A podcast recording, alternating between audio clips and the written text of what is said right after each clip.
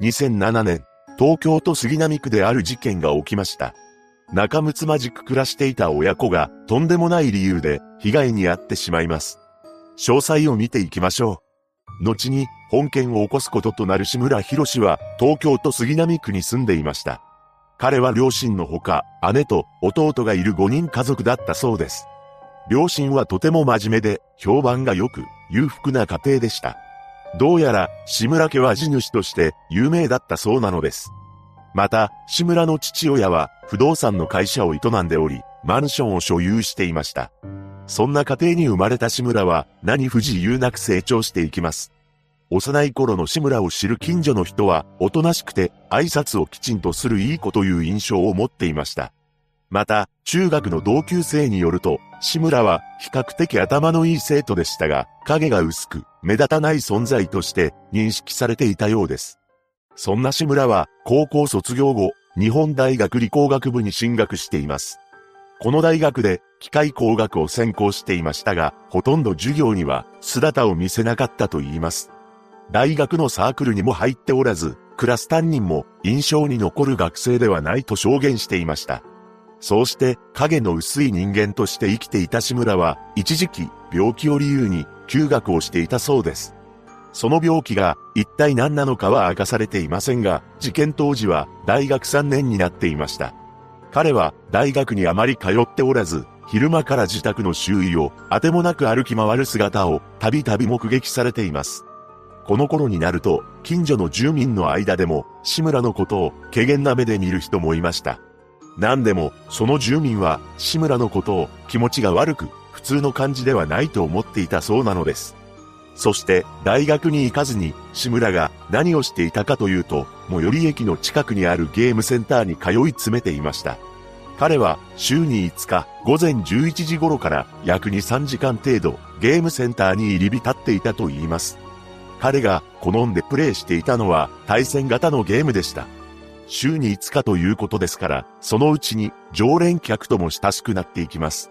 そしてゲームの合間には常連客との会話も楽しんでいたのですが、その中で志村は自分の趣味に関しても話していたそうです。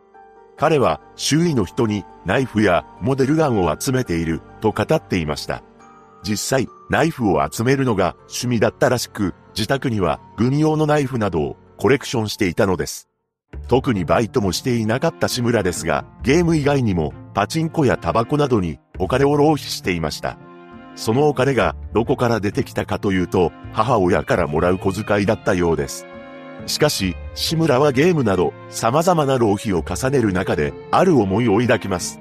それは小遣いが少ないというものだったのです。どうやら志村は親からもらう小遣いに対してそれに見合った生活をしていなかったらしく、もっと金が欲しいと思うようになったそうなのです。そこで彼はとんでもないことを考え出しました。なんと近所の家に行き、住民をナイフで脅して金を奪おうなどと思い始めたというのです。そして志村が目をつけたのが自宅のすぐ裏手にあった A 子さん宅でした。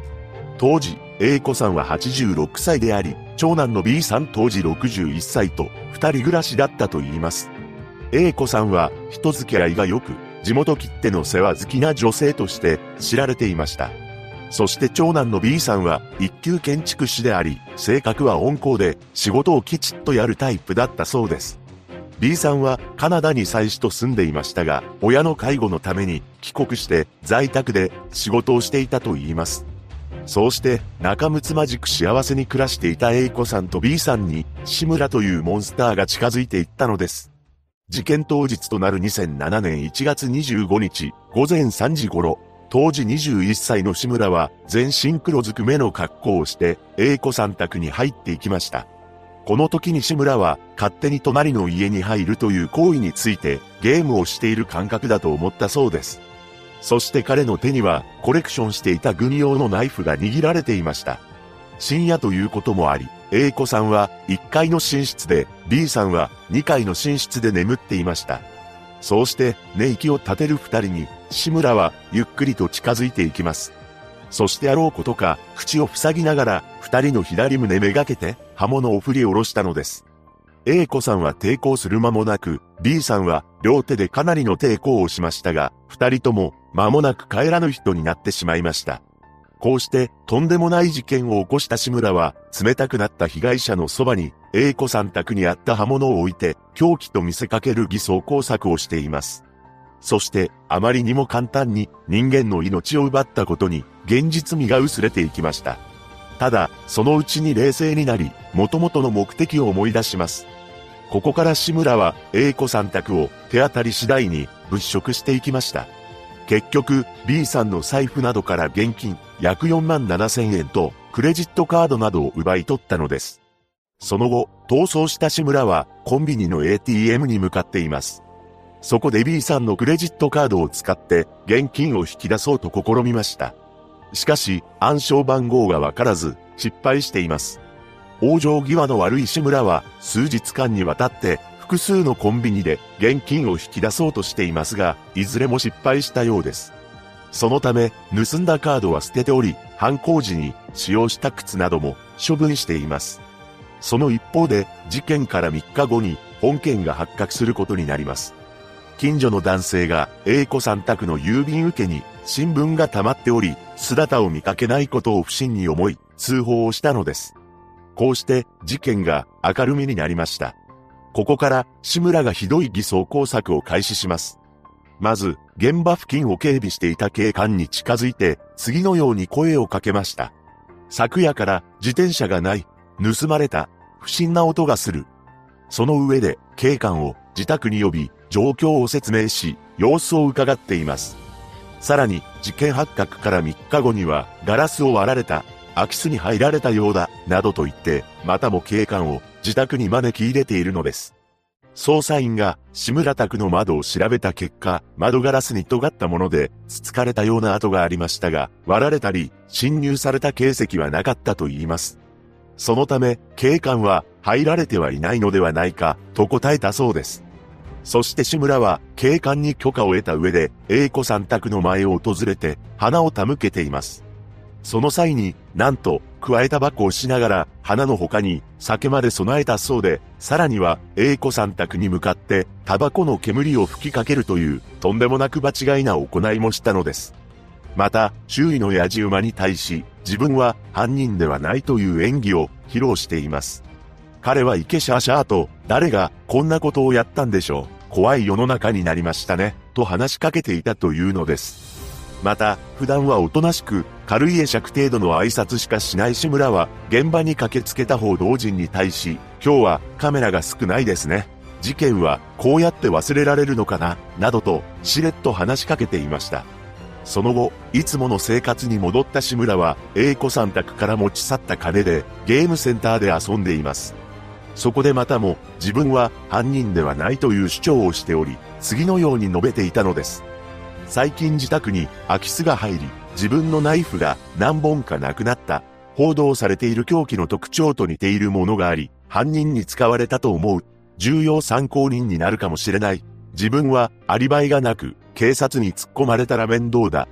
志村がこのように話していた真意は不明ですが、平然と嘘を吐いていたか、もしくは相当焦って自分に疑いの目を向けさせないようにしていたのかもしれません。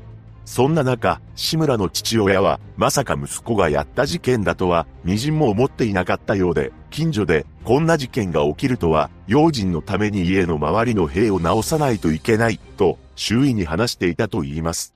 そして事件から2週間以上が経った2月10日、志村は B さんのクレジットカードを不正に使用して現金を引き出そうとした罪で逮捕されました。その後は、二人を手にかけたことについても認めており、取り調べでは、お小遣いがあまりもらえず、金に困っていた、どの家でもよかった、などと供述したそうです。裁判の中で、志村は次のように証言しました。